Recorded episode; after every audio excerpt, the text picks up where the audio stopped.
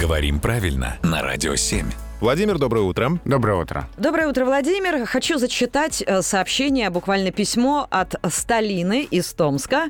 Здравствуйте, дорогие радиоведущие и все причастные к эфиру сотрудники нежно любимого Радио 7. Ой, это и мы, что ли, с тобой Да тоже? и да. Это специально для тебя практически.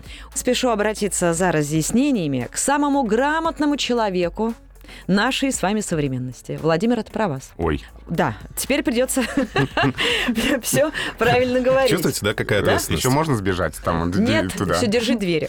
Почему мы употребляем выражение «ложусь спать», тогда как в детстве нам вбивают в голову, что ложиться без приставки не употребляется, спрашивает Сталина. Это без PlayStation имеется? Юр, перестань. Не сбивай Владимира. Ну, не совсем так. Без приставки не употребляется тот самый глагол «ложить» или «ложить», ко- про который говорят, что его нет в русском языке, его нет в русском литературном языке, он есть в просторечии. Вот он не употребляется без приставки, но «ложиться» — это уже немножко другое, да? То есть это не приставка «ся», но это то, что лингвисты называют постфикс. И с ним тоже нормально.